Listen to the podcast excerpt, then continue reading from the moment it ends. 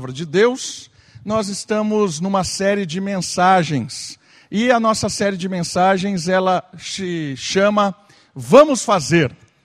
É um imperativo. A gente começou como uma pergunta e depois nós percebemos que o vamos fazer é muito mais uma ordem, muito mais um desafio do que propriamente uma pergunta. Vamos fazer é uma série baseada na carta de Tiago.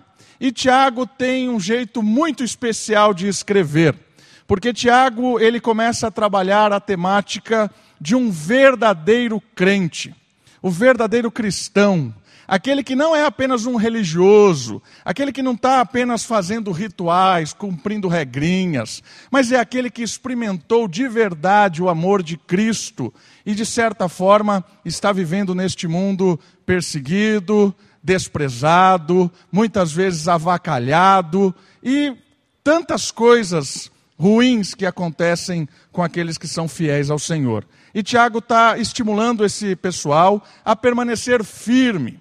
Nós estamos na fase final da carta. Nós entramos no capítulo 5, e o capítulo 5 começa com um chamado duro, com relação àqueles que são ricos, e aqui a, a riqueza está associada claramente com a injustiça. E Tiago aqui chama a atenção desses ricos num aspecto condenatório. Depois, Tiago fala sobre paciência, daqueles que estão sendo explorados neste mundo, os crentes que muitas vezes são perseguidos, que são, é, de certa forma, são desprezados, justamente por estes que colocam o seu ideal como a riqueza e tudo mais. Então, a paciência de não ser enganado, de não cair nas ilusões desta vida. E aí, Tiago vai encerrar esta carta com três aspectos da vida cristã. Três é, dicas, conselhos da vida cristã nestes últimos versos.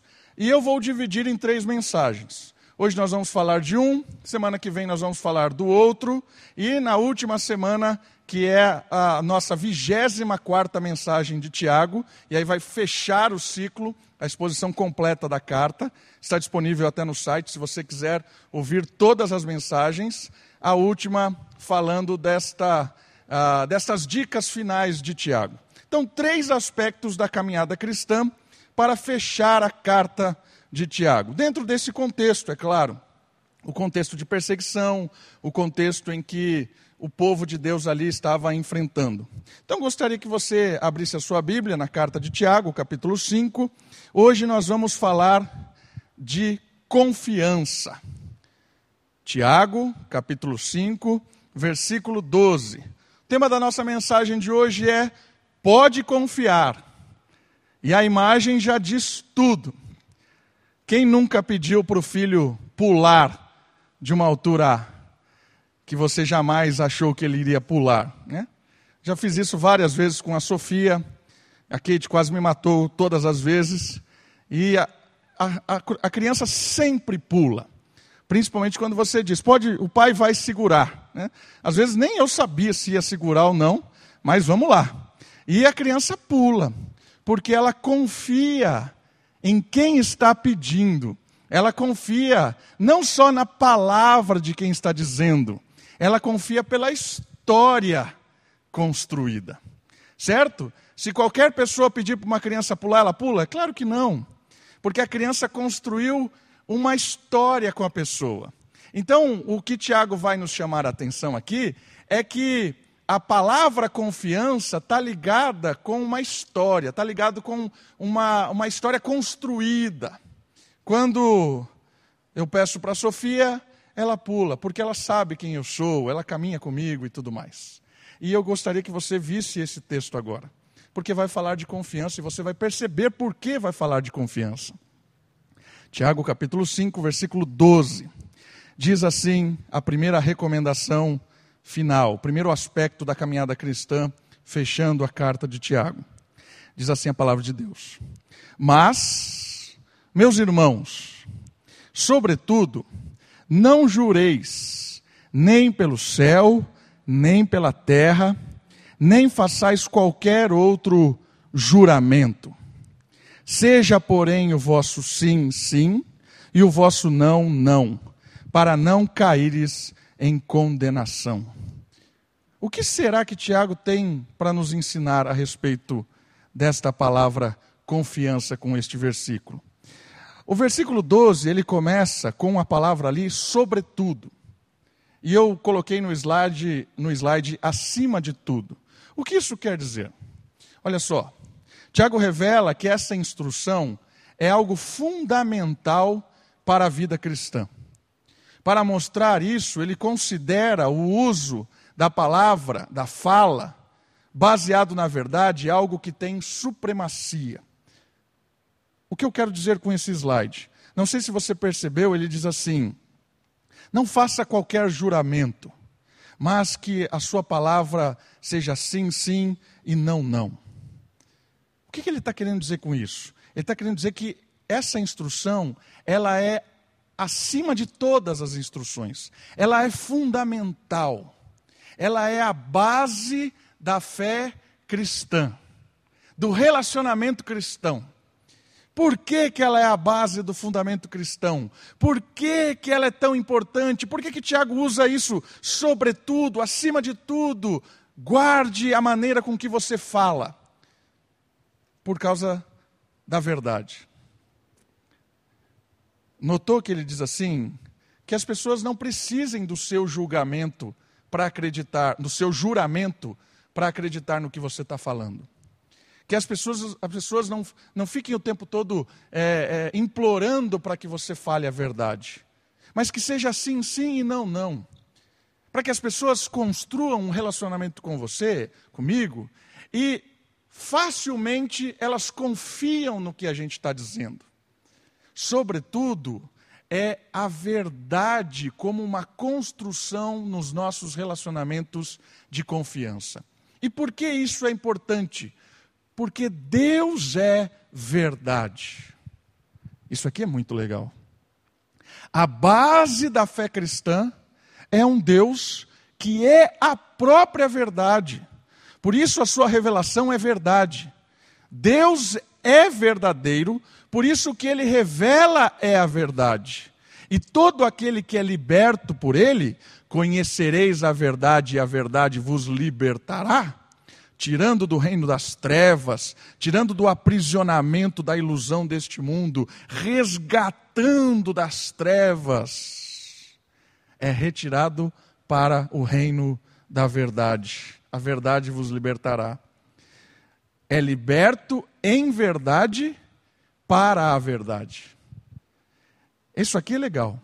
A revelação é verdade e todo aquele que é liberto por ele é liberto em verdade para a verdade.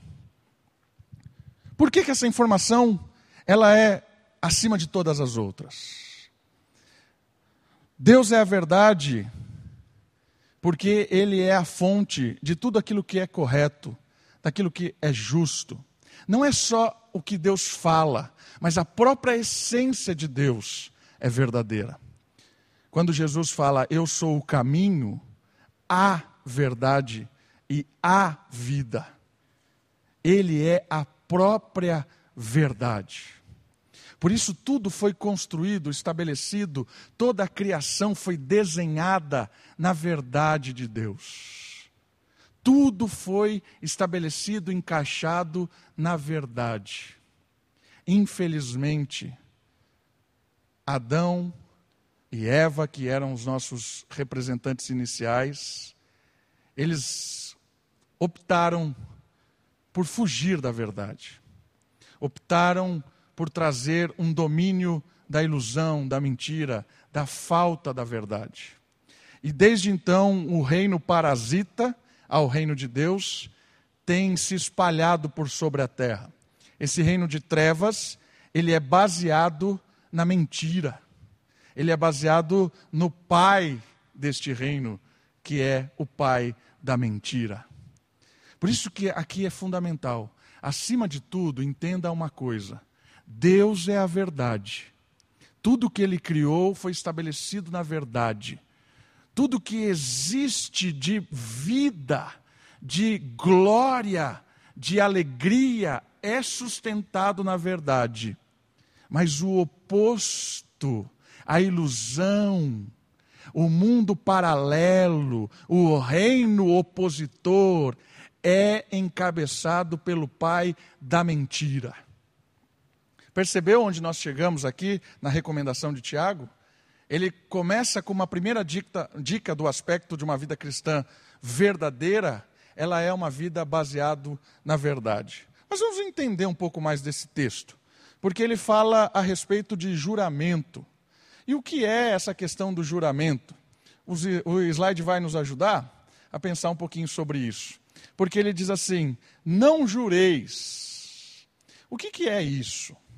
O juramento se tornou algo, uma prática comum entre os judeus. É, eles juravam, ou seja, é, eles traziam algo ou alguém como testemunha do que eles estavam dizendo. Então, jurava pelo céu, jurava pela terra, ou seja, que o céu seja testemunha do que eu estou dizendo, que a terra seja testemunha do que eu estou dizendo. Isso começou a se tornar algo comum e corriqueiro no meio do judaísmo. É trazer testemunhas para garantir a sua afirmação. Mas aonde eles aprenderam isso? Porque isso não é algo é, essencialmente errado. Depois eles corromperam isso. Mas eu gostaria que você olhasse comigo alguns textos bíblicos. O primeiro deles está em Deuteronômio. Então, se você tem a sua Bíblia aí, deixa aí o seu dedo em Tiago, né? se a sua, sua Bíblia é de papel, deixa aí. Vai comigo lá em Deuteronômio, Antigo Testamento, último livro do Pentateuco, Deuteronômio, capítulo 10. Deuteronômios, capítulo 10, versículo 20. Olha só. Temerás o Senhor teu Deus, e ele culto e a ele cultuarás e te apegarás. Pelo seu nome jurarás. Olha que interessante, porque tem uma construção de temer, cultuar, se apegar e jurar em nome de Deus. O judeu, ele foi, ah, o povo de Deus foi sendo é, ensinado, essa questão do juramento foi sendo construída como parte do seu ritual, do seu culto a Deus. Ele trazia o testemunho de Deus para as suas ofertas, para sua, para sua vida de sacrifício, para sua vida de adoração, para o seu compromisso diante das pessoas com Deus. Então, Deus era testemunha da sua vida. Ele jurava em nome de Deus, no sentido de trazer Deus como testemunha da sua prática de adoração, de culto, numa vida cotidiana. Então, o judeu trazia o nome de Deus como testemunha da sua vida. Mas, por outro lado, você tem também, no livro de Êxodo, capítulo 20, versículo 7, você deve saber decor, para, na lei de Deus, não blasfemar ou trazer o nome de Deus em vão. E aí você tem meio que uma balança. Deus dizendo para você jurar no sentido de trazer Deus como testemunha da sua vida, e o outro dizendo para que você não use o nome de Deus em vão. Com o passar do tempo, o judeu, o povo de Deus, foi entendendo que era perigoso trazer o nome de Deus para ser testemunha daquilo que ele estava fazendo. Por quê? Porque ele corria o risco de blasfemar contra Deus, de, de usar o nome de Deus em vão. E aí passou-se a adorar, a, a, a jurar em nome de outras coisas, da terra, do céu, do templo. Para quê? Lembra disso? Para dar validade àquilo que ele está falando, para dar testemunha forte daquilo que ele está falando. Ok? Então virou algo é, comum. Para não blasfemar contra o nome de Deus, eles começaram a usar outras coisas. Mas isso aí também não, não diminuía o impacto do juramento, porque todas as coisas são de Deus. Então, de certa forma, quando eles estavam jurando em nome das outras coisas, eles estavam jurando em coisas que não pertencem a eles. Mas era uma forma de dar um migué na religião, vamos dizer assim. Né? A gente é especialista em tentar enganar o próprio Deus. Os fariseus fizeram muito isso. Mas então o juramento não é algo proibido. Olha só, o slide vai nos ajudar. Abraão fez um juramento diante de Deus, Gênesis 14, 22. Jesus se submeteu ao, jura, ao juramento quando ele estava diante do sinédrio, e aí no texto de Mateus 26, o sumo sacerdote diz para ele assim: Eu te conjuro a dizer, você é o Cristo. O que, que ele estava falando? Ele estava é, desafiando Jesus, ou desafiando não, ele estava clamando ou conjurando Jesus, falando para que Jesus jurasse que diria a verdade naquele momento. E aí Jesus responde: Tu dizes. Né? Ele assumindo a sua, a sua afirmação de que ele era o próprio Cristo. Então Jesus, ele, ele não, não reivindicou, poxa, é, Jesus podia falar assim: não, não vou jurar. Não, Jesus aceitou isso. Então não era uma prática errada. O próprio apóstolo Paulo, ele traz como testemunha a Deus. Eu quero ler esse texto de Romanos para que você perceba. Romanos capítulo 1, versículo 9. Que o juramento era uma prática usada e que não era errado fazer isso. Romanos capítulo 1, versículo 9. Olha só o que diz a palavra de Deus. Apóstolo Paulo aqui. Porque Deus, a quem sirvo em meu espírito, no evangelho do seu filho, é minha testemunha, olha só, de como sempre vos menciono. Ou seja, eu juro por Deus, eu estou trazendo Deus como testemunha daquilo que eu estou afirmando. E o próprio, o próprio Deus faz juramentos no sentido de promessas, porque a palavra de Deus vai se cumprir. Então, se de certa forma o juramento não era uma prática proibida, se de certa forma o próprio Deus disse para trazer testemunha, o que é que estava acontecendo? O que é que estava errado? Por que, que Tiago está dando essa orientação?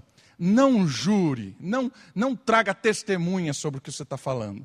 Por causa de uma coisa muito comum. O problema é que o juramento estava sendo usado como fraude. Né? Por ter se tornado comum, duas práticas passaram a ocorrer. Certo? Rotineiro, jurava em qualquer nome. Né? Isso aí se tornou até comum na nossa prática. Né? Quem nunca, quando era criança, falou: Ah, jura em nome de Deus. Eu juro que não vou fazer mais isso. A minha mãe falava que eu falava isso direto, para não apanhar. Juro que não vou fazer mais isso, mãe. Juro por Deus, né? trazia até Deus. Né? Então, olha só, por que se tornou comum essas práticas? Por dois motivos. O juramento se torna algo banal, por se tornar banal, Tiago está falando não jure, e porque ele foi usado como uma forma de maquiar, de esconder a mentira. Vamos falar mais sobre isso. Jesus também tem um discurso muito parecido. Na verdade, Tiago pegou isso de Jesus. Que não se, é, Jesus afirma que não se tem poder algum sobre a própria vida. Por isso deveriam tratar com seriedade o que diziam. Também apontou que a falta de verdade e de transparência é prática do diabo. Eu quero ler esse texto, que é um texto em que Tiago se baseia para falar o que ele está afirmando aqui, que é um texto do discurso de Jesus do Sermão da Montanha. Mateus capítulo 5, 36 e 37. Olha só esse texto. Eu, porém, vos digo, 34. De maneira nenhuma jureis, nem pelo céu, porque é o trono de Deus, nem pela terra, porque é o estrado de seus pés, nem pelo Jerusalém, porque é a cidade do seu rei. Olha que legal. É a mesma, mesma fala de Tiago. Nem jures pela tua cabeça, porque não pode se tornar branco nem preto um só fio de cabelo. Seja, porém, o vosso falar sim, sim, não, não. Agora tem uma instrução interessante. Pois o que passa disso vem do maligno, vem do opositor, vem do diabo. Ok? Então o problema aqui é porque se banalizou esse, essa forma de se proceder diante de Deus e também porque estava sendo usado para mentira. E, Jesus também trata essa questão, para não usar isso de uma maneira maldosa. E mentira tem rastro. E eu gostaria que você percebesse o que acontece com o uso indevido da palavra. Aqui que eu gostaria de construir essa, essa ideia do juramento usado como uma forma de maquiar. Lembra que nós estamos falando de confiança. E confiança é construída a partir da transparência, Confiança é construída a partir de uma fala verdadeira. Confiança é construída a partir de um relacionamento baseado na verdade. Por isso que nós confiamos no Deus de Israel, que é um Deus que não pode mentir. E a confiança, ela é abalada quando aspectos do relacionamento da nossa fala com outras pessoas, ela começa a ser maquiada pela mentira. A confiança começa a ser abalada pela mentira. Então, olha só, esse slide vai nos ajudar a perceber o que, que os judeus estavam fazendo e por que Tiago está dizendo assim: não jure. O pecado sempre se esconde na mentira, sempre. Toda vez que o pecado é consumado, a mentira logo aparece como cúmplice na sua camuflagem. Olha só, não sei se você já parou para pensar, mas esse, essa forma que Tiago está dizendo é para que a gente trate com seriedade a verdade. Mas a questão é que a mentira, ela sempre vem como um aspecto maquiador do pecado. A mentira sempre está envolvida no pecado. O adúltero, ele mente para esconder a sua traição. O ladrão, ele mente para esconder a sua fraude. O desleal, ele mente para maquiar e para permanecer com uma amizade. Né? O irresponsável, ele mente. Ah, eu não, eu não fiz, ah, eu não fiz porque o cachorro comeu. Ah, eu não fiz porque. Né? O irresponsável mente. Né? O desobediente mente. Citei tantas vezes quando eu desobedeci a minha mãe. Juro, mãe, não vou fazer mais. A mentira vem como uma forma de encobertar, abrandar. O falso mestre ensina heresia, um monte de bobagem. Quando ele é confrontado, ele diz: Foi o Senhor quem me disse. Percebeu onde a gente está chegando? No rastro da mentira? A mentira, ela abala os relacionamentos porque ela está enraizada em qualquer forma diabólica de pecado. O pecado sempre vai recorrer à mentira. Sempre. Por isso que Tiago está dizendo assim: pare de banalizar o, jura, o juramento. Vocês estão jurando para camuflar a mentira. E a mentira é a base da destruição da vida, porque ela é o oposto do Deus que é a verdade. A mentira sempre camufla outros pecados. E aí eu queria que você percebesse numa história em que Deus é trazido de testemunha diante de uma grande fraude, de uma grande situação enganosa. Muitas vezes a cegueira espiritual nos faz trazer Deus diante dos nossos erros, para de certa forma apaziguar a dor ou se livrar das justas consequências. Quantas vezes alguém pego em pecado diz assim: não, Deus, eu trago Deus aqui. Estou falando diante de Deus. E aí vem um monte de coisa. Traz Deus como testemunha para amenizar a consequência do erro, para amenizar a consequência do pecado. Eu quero ler essa história que ela é trágica. E ela termina de uma forma é, estranha. Então está em Gênesis capítulo 16. Olha só o que acontece aqui. Gênesis capítulo 16, de 1 a 5. É a história de Sara e Abraão. Gênesis capítulo 16, aqui é Sarai ainda e Abrão. Sarai, 16:1. Mulher de Abrão, não lhe dava filhos. Tendo uma serva egípcia, que se chamava Agar, disse Sarai a Abrão: Ok? O Senhor me tem impedido de ter filhos. Una-se a minha serva. Pode ser que eu venha a ter filhos por meio dela. E Abraão deu ouvido à palavra de Sarai. Então, Sarai, mulher de Abraão, tomou Agar, a egípcia, sua serva, e a deu por mulher a Abrão. Seu marido, depois de uh, é, seu marido, depois de Abraão ter habitado dez anos na terra de Canaã, e ele conheceu intimamente Agar, que engravidou. Ela, então, vendo que esta grávida, passou a olhar com desprezo a sua senhora. Então Sarai disse a Abrão: Seja sobre ti a afronta que me é dirigida. Coloquei a minha serva em teus braços, mas vendo ela agora que está grávida, passou a olhar-me com desprezo. O Senhor julgue entre mim e ti. Você percebeu o que aconteceu? Depois que ela viu que deu tudo errado, a ideia que foi dela, ela se coloca no papel de vítima. E ainda fala assim: O Senhor julgue entre mim e ti.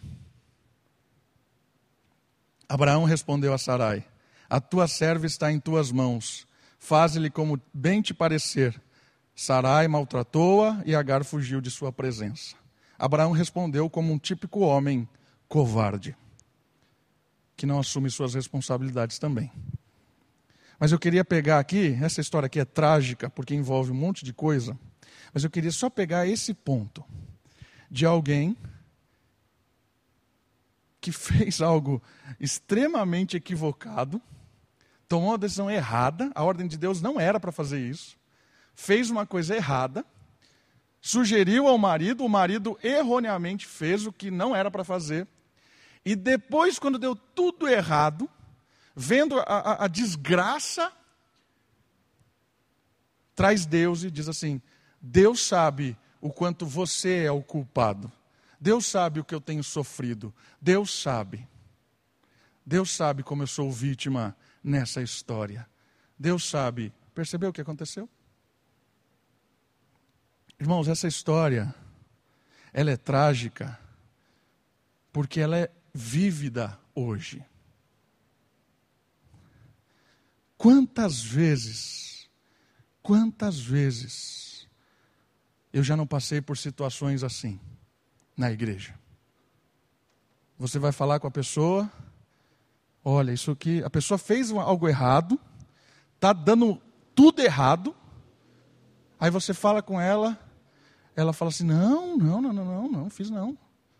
Em nome de Deus, eu não fiz isso. Quantas vezes? Conhece gente assim? Escolhe o erro, dá errado e depois diz que não, Deus é minha testemunha, o quanto eu sou fiel. A culpa é do pastor, sempre é do pastor. Eu, carrego culpa no, do mundo. Né? É acostumado. Né? É normal isso acontecer.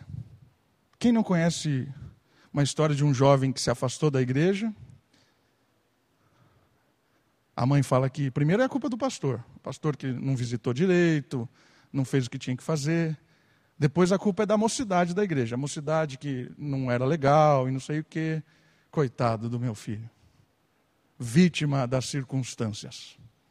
Deus é testemunha, Deus vai retribuir tudo isso que, que o pastor, que a igreja, tudo isso que estão fazendo com meu filho, Deus é testemunha, Deus vai retribuir.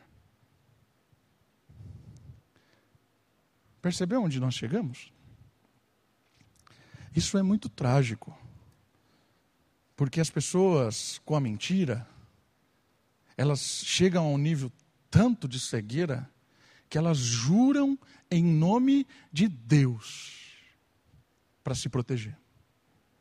Elas juram testemunho de Deus para se vitimizar. Entendeu por que, que Tiago está chamando a atenção disso aqui? Não faça isso. Porque se você fizer isso, você vai se tornar escravo do maligno. E uma mentira chama a outra. Uma desgraça chama a outra. É sem fim. Não tem fundo de poço de mentira, não tem fundo do poço. É sem fim. Por isso Tiago fala assim: não entre nessa. Não entre nessa. Porque a mentira está associada ao orgulho. O orgulho de nunca estar errado. O orgulho de nunca ser, admitir ser corrigido. O orgulho de tantas coisas. Não faça isso. Porque a mentira ela promove uma destruição gigantesca. Gigantesca. Mas aí vem um porém. Seja, porém, seja, porém, o vosso sim, sim, o vosso não, não, para não caíres em condenação. A recomendação é para que o cristão seja reconhecido pela sua honestidade no falar. Assim, geraria confiança e não precisaria mais trazer testemunha para o que está afirmando.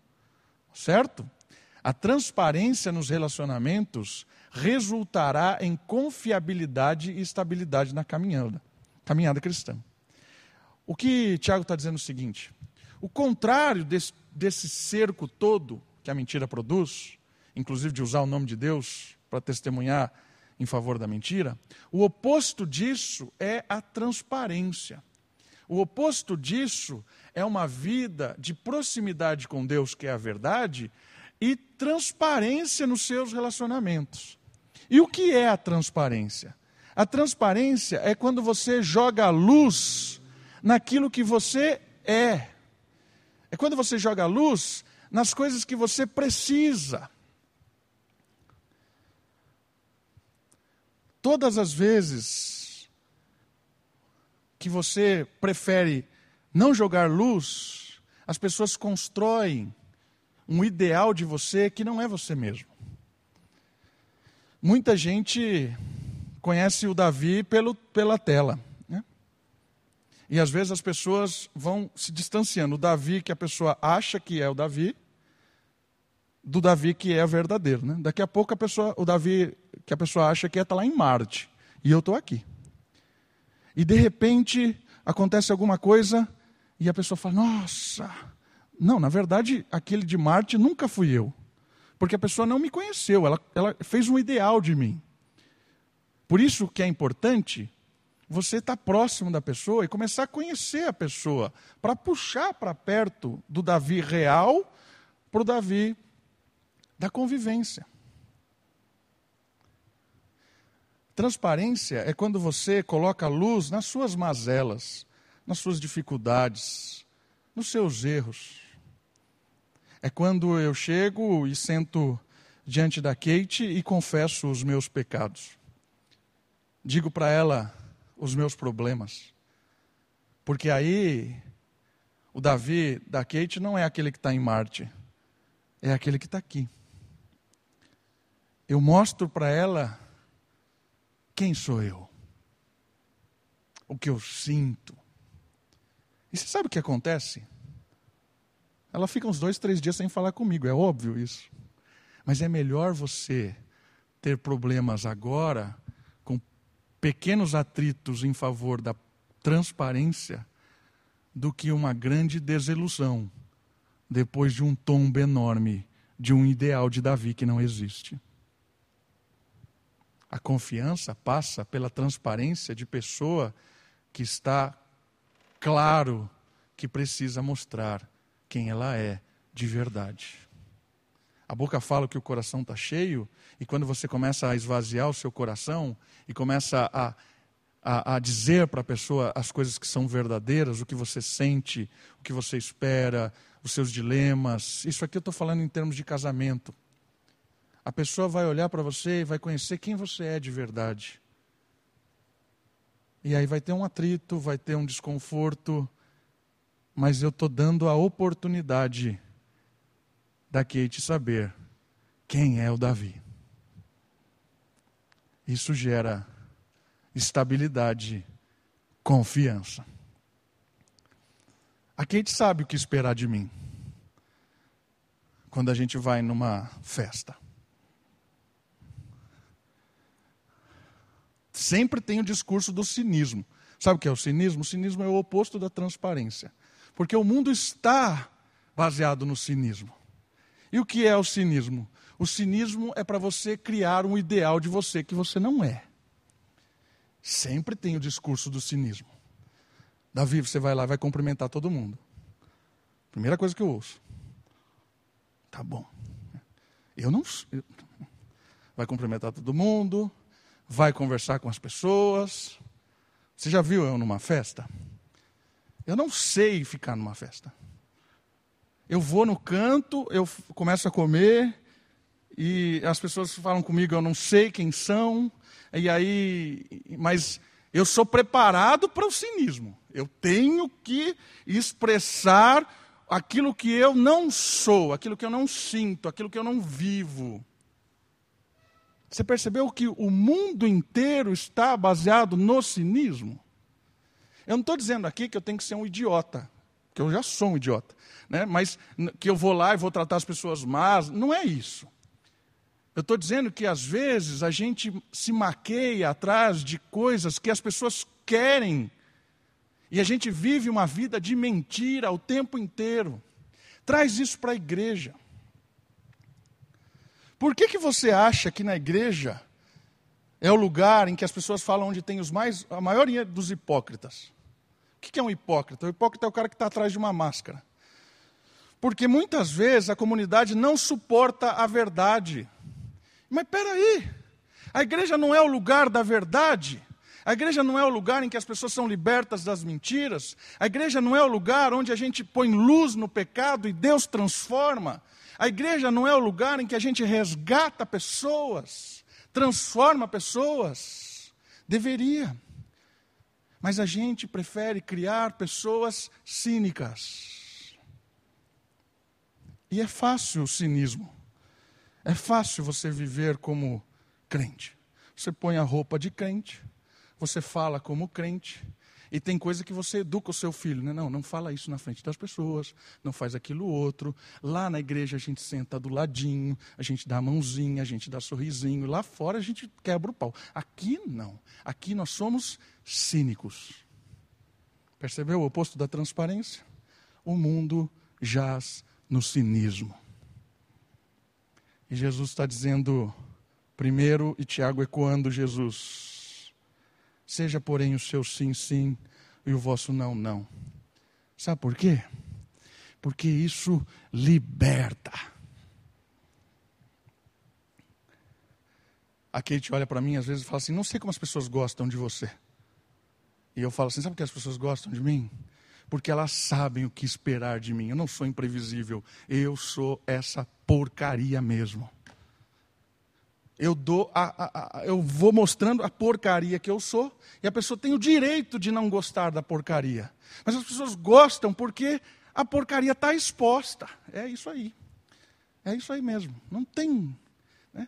Então, isso aqui está baseado num negócio chamado Pacto de Sêneca. Quem é esse tal de Sêneca? Sêneca é um filósofo da época de Platão, Aristóteles. E Sêneca fala sobre um pacto. E ele dizia o seguinte: um relacionamento verdadeiro, ele é baseado no quanto mais você diz de você mesmo. E você é a melhor pessoa para dizer de você. Quanto mais você diz de você para a pessoa, a pessoa conhece você de verdade e ela vai ter a oportunidade de dizer: Eu quero ficar com você ou eu não quero ficar com você pacto de Sêneca é, é o seguinte: fale, se apresente verdadeiramente, porque aí as pessoas vão conviver. E aí, trazendo para a igreja de novo, imagina se nós temos pessoas que colocam luz nas nossas mazelas. É claro que vai ter irmão que é limpinho demais e vai se afastar de você. Graças a Deus. Mas vai ter o irmão que vai olhar para você, a irmã, e vai ver assim: eu também sou assim. Vem aqui, vamos crescer junto, vamos caminhar juntos. Cai as máscaras. Oportunidade de se libertar da mentira, de relacionamentos superficiais, que muitas vezes recorrem até o nome de Deus para se manter o status. Tiago está dizendo para nós: liberte-se. A verdade vai trazer dor? Vai trazer dor. Porque as pessoas vão perceber que o Davi não é tão legal como parece na televisão. Davi não é tão engraçado como parece no acampamento. Davi não é um bom pai como parece lá na igreja. Davi não é tão bom marido como parece. Convive comigo. Ouça eu falar. É o desafio. Mas a gente tende.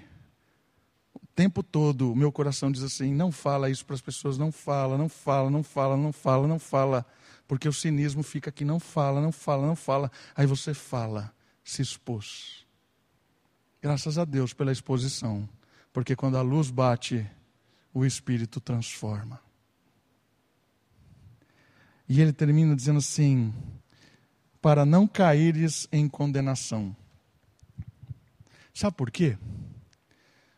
Porque a condenação é no final, é óbvio. Você percebe que todo caminha para o dia do juízo e diante de Deus não tem não, não tem ladainha, não tem enganação. Mas a condenação ela é progressiva. Ou seja, cada dia que eu opto pelo um juramento falso, eu opto pelo engano, eu estou sendo condenado a uma vida trágica, a uma vida insustentável, a uma vida desgraçada de viver. Tenho que manter uma mentira insuportável. Quem que aguenta isso? Quem que aguenta? A condenação ela é progressiva. Eu estou sendo condenado a viver uma vida assim. E no dia do juízo é a condenação absoluta. Tiago está dizendo assim: sobretudo, acima de tudo, perceba como isso aqui é importante.